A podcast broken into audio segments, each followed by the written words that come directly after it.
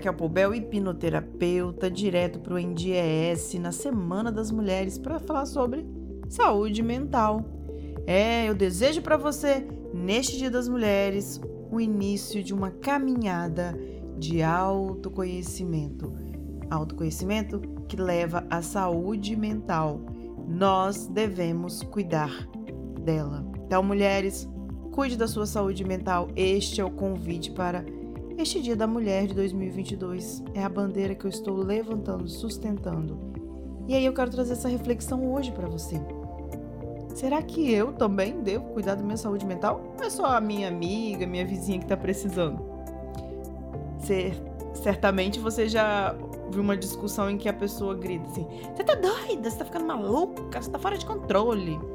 Talvez essa discussão foi até com você, né? Já percebeu como que as mulheres, quando vão debater alguma coisa, alguém sempre diz: Você está ficando doida. Né? O que precisamos entender é que quando ouvimos uma frase dessa, é preciso refletir. Será que é apenas um desabafo no meio da briga ou será que esconde um problema muito mais grave que não percebemos? Quando estamos passando por momentos delicados, tensos ou estressantes, é comum que percamos a paciência com facilidade. E aí explode, estoura. Né? É um estado emocional que fica mais, cada vez mais complicado quando misturamos com crise de ansiedade, depressão, estresse. Infelizmente, as pessoas é, comuns não sabem explicar sobre o assunto. Bem como muita gente não consegue sequer entender que há transtornos na mente, que esses são alguns, que não são apenas uma chateação e que você não está explodindo à toa. Então, assim, é bom salientar esse ponto. Porque às vezes, quando uma pessoa, por exemplo, assim, ah, ela tentou um suicídio, nossa, mas a, ninguém percebeu, essa pessoa tá perdendo a paciência há um tempão. Essa pessoa ou dorme demais ou dorme de menos, ela está cansada, saturada. Então a pessoa dá sinais de que ela não tá legal. Então, ao invés de gritar assim, você tá ficando doida? Pergunta: Você acha que você precisa de ajuda? Vamos conversar, vem cá. Eu tô achando que você tá perdendo a paciência e facilidade demais. Eu tô vendo que você tá dormindo demais ou dormindo de menos. Que você não tá se arrumando, que você não tá se preocupando com o seu corpo, de, né, de estar tá bem arrumadinha. Então, assim, se você não for um profissional para diagnosticar e tratar os casos, talvez você fique realmente perdido, mas eu convido você a prestar atenção em você e também nas pessoas que estão à sua volta. Para não esperar explodir, né? Porque antigamente, quando se falava assim que alguém precisa de cuidados terapêuticos, as pessoas já imaginavam algum tipo de loucura. Qualquer coisa que falasse que ia numa terapia, por que você tá ficando doida? Mas hoje isso passou, né?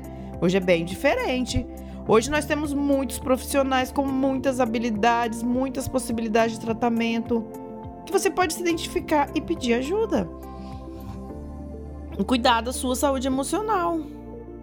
Então, assim como esse tabu de cuidar da saúde emocional está caindo cada vez mais, o tema está em alta e as pessoas estão procurando, ainda bem.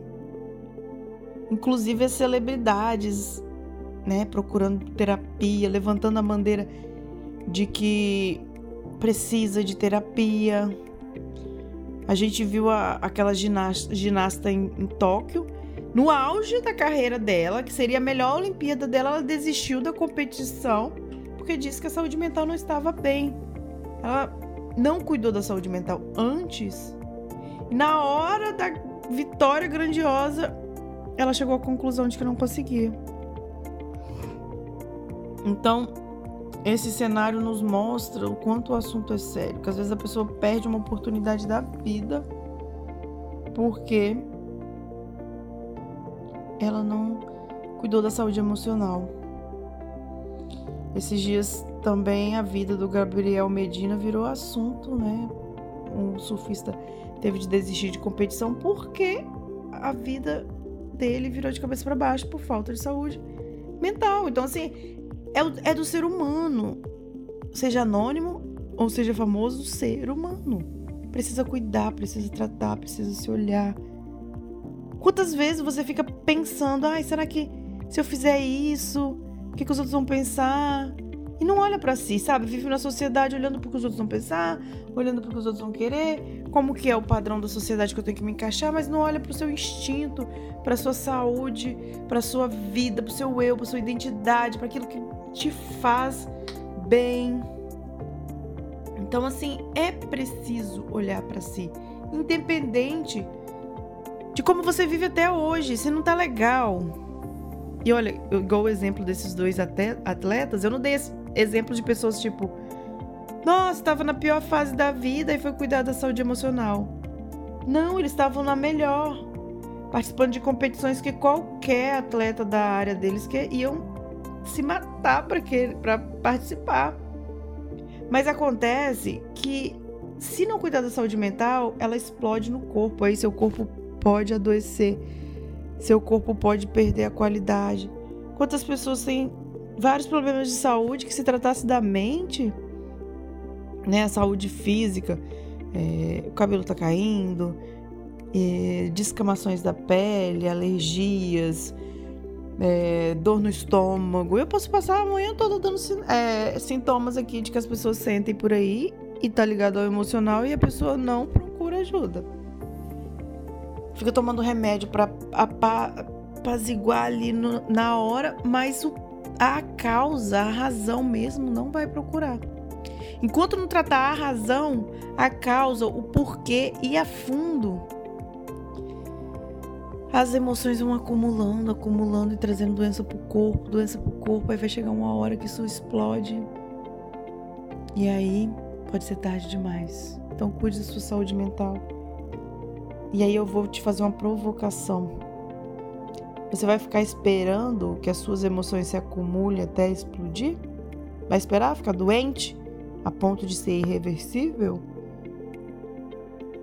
Isso é uma questão que devemos levar como prioridade nas nossas vidas. Porque a saúde emocional não é coisa de internet. Não é coisa só de gente famosa. Não! Isso é para todos nós. Então, mulher, já que estamos à véspera do seu dia, primeiro sinal de transtorno, procure ajuda. Procure ajuda para sua mente, para suas emoções. Você nasceu para ser feliz. Você nasceu para grandes coisas. Essa ajuda pode salvar você. Conte comigo. Fique bem.